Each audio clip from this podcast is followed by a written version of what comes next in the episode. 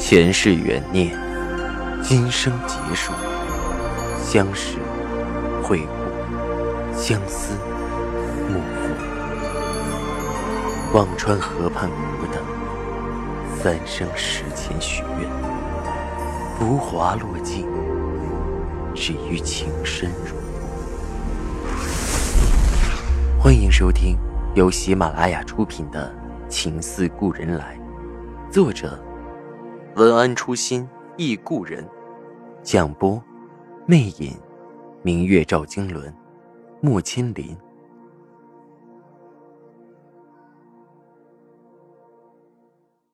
第一百二十九集，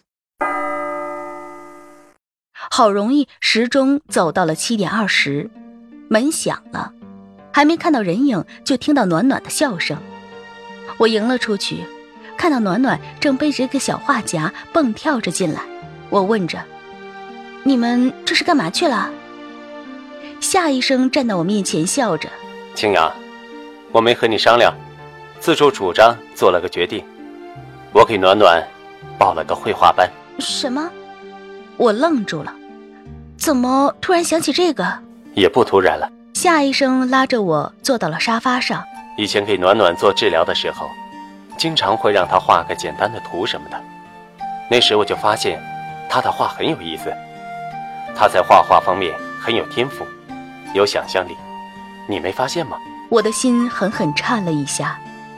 整天忙于生意奔波，我的确没有太多的时间关注暖暖的天赋，最多只能照顾到他有没有生病，情绪好不好，已经不易。我有些惭愧地摇着头。他们幼儿园旁边新开了一家绘画班，我接他的时候看到了，带他进去试了试，他喜欢的很，老师也说他画的很好。夏医生对暖暖说着：“给妈妈看看你下午画的。”暖暖过来打开了画夹，我被他震动了。暖暖笔下的太阳、花朵，色彩非常鲜艳浓烈，很有意思。花朵还好几种形状，也不知他是从哪里看到的。妈妈，漂亮吗？暖暖问着我。漂亮。我抚摸着暖暖的画，心里很不平静。女儿的天赋要一个外人来告诉我，我心中满满的愧疚。我报了周末班，周六周日去学两个半天。夏医生说着。现在的孩子，哪个不学特长呢？幼儿园附近的钢琴班、舞蹈班。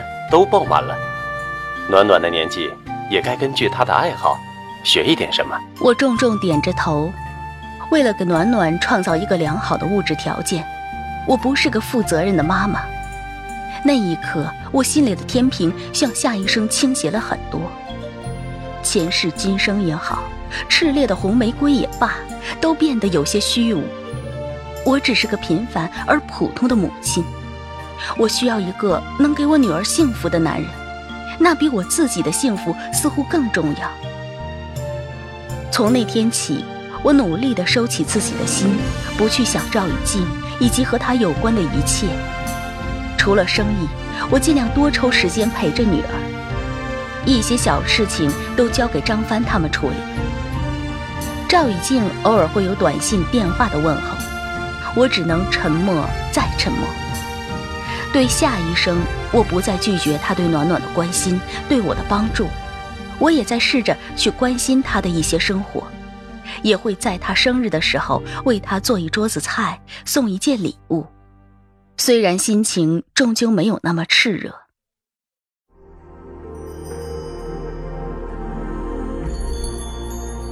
您正在收听的是喜马拉雅出品的长篇穿越小说《情似故人来》。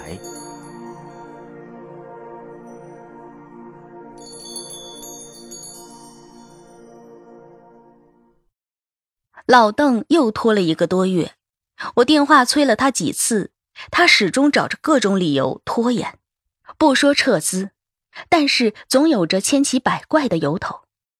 我心里不踏实，给他打着电话：“邓总，什么时候咱们好好敲定一下撤资的协议呢？”老邓搪塞着：“青儿，你别催我，我最近真的忙，等我有时间，我一定主动联系你。说着，不等我反应，就挂了电话。几次三番，我看着也没有希望。老邓比泥鳅还狡猾。樊玲冷笑着对我说：“哼，这种人啊，不见棺材不掉泪，答应了又不做，应该告诉赵以静停了他的私。”我却不好意思再去找赵以静，唯一的办法只是不停的给老邓打电话。到后来，老邓都拒接我的电话了。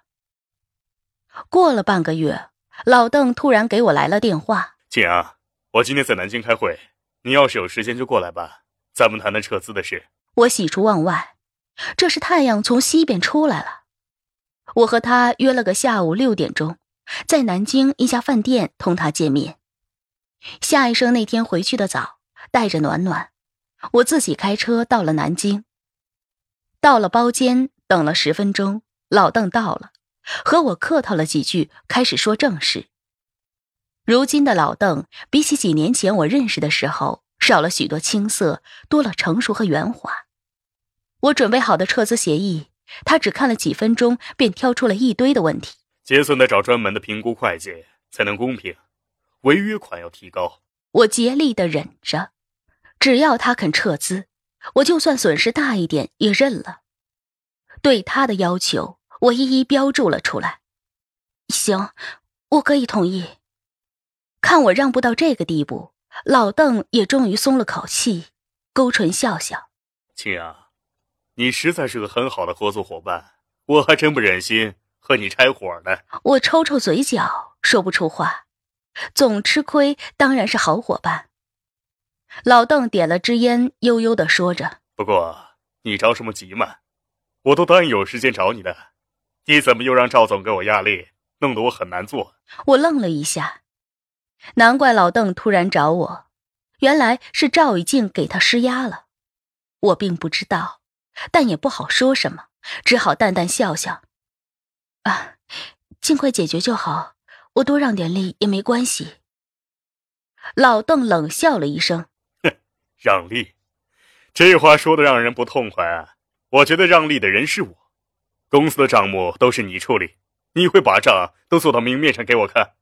笑话！这就是老邓的心结，永远以为我暗自吞了利润，信任在他的字典里，不知道什么时候已经消失殆尽。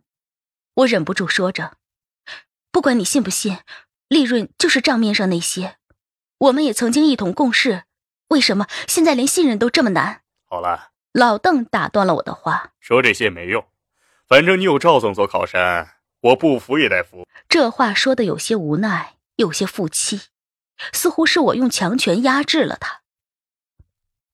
有时觉得人心很怪，明明自己是始作俑者，却能做出受害者的架势，这也是一种难得的情商。我不想和老邓多言。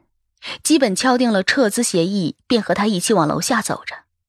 楼下就是一个小宴会厅，里面正熙熙攘攘的人来人往，有领导模样的人进去，还不时有人扛着摄像机进进出出。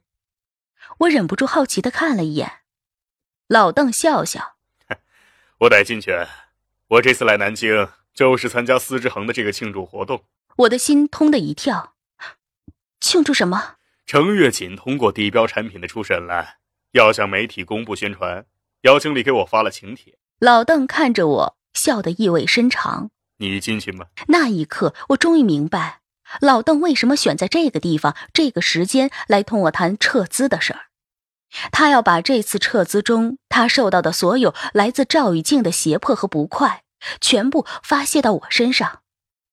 他明知道这种场合，姚青莲是一定会来的。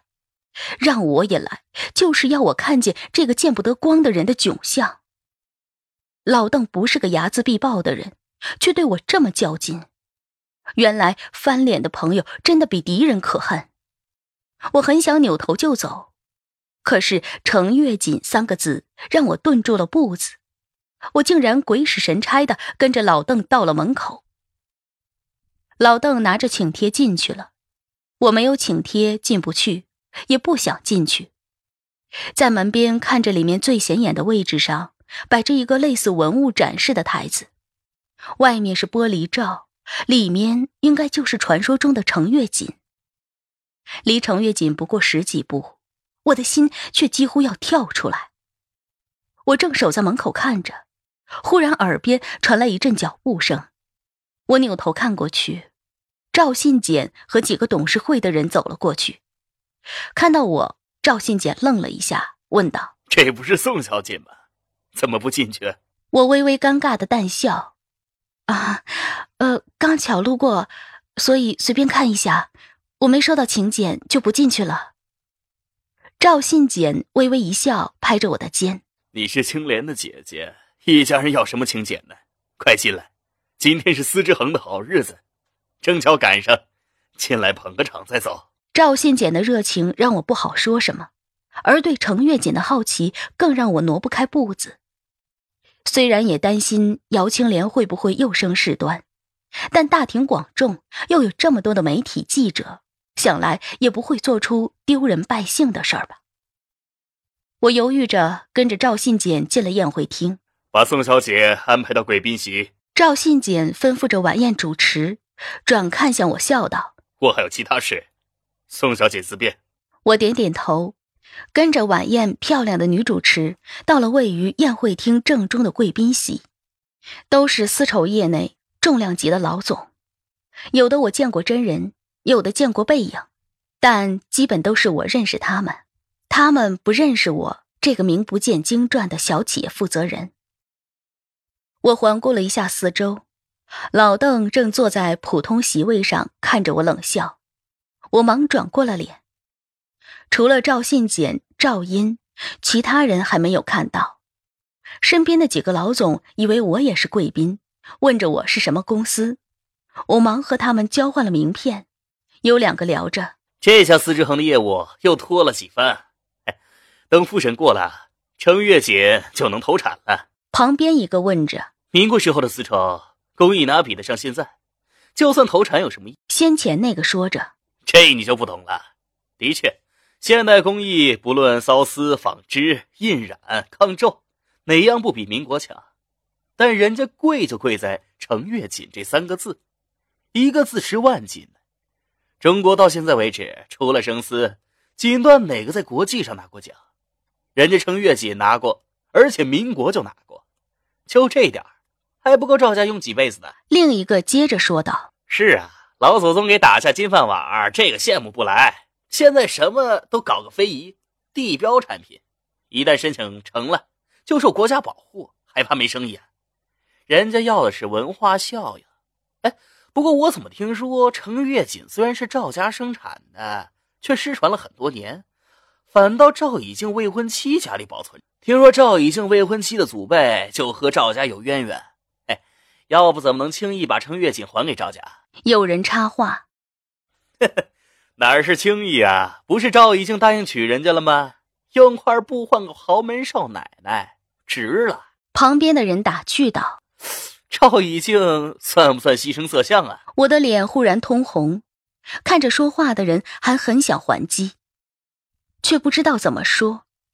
这些人还一个个大老总呢，平时西装革履，人模狗样的。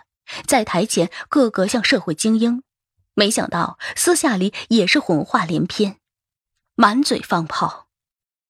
看来所有的人都有两面性，每个人揭开衣冠楚楚的面具，便下了高大上的神坛。我身边的人说着：“娶谁不一样啊？娶个女人换家族事业翻几番我也干。”哎，老许，别说你不干啊，让你娶个女人变大佬。你干不干呢？先前的人哈哈大笑。好了好了，还有女士在场，别说荤话了。另一个说着，人家现在也是大佬，只是拿到国际上没法比。不过他们不是和意大利合作生产线做文化丝绸吗？听说业务也好得很。还是赵已经有眼界，走的路子上档次。听他们聊这些，我心里涌上百般情绪：自豪、鼓舞、心痛、纠结、酸楚。各种滋味几乎把我淹没的窒息。听众朋友，您刚刚收听到的是喜马拉雅出品的长篇穿越小说《情似故人来》，作者文安初心忆故人，播讲魅影，明月照经纶，莫千林。更多精彩有声书，尽在喜马拉雅。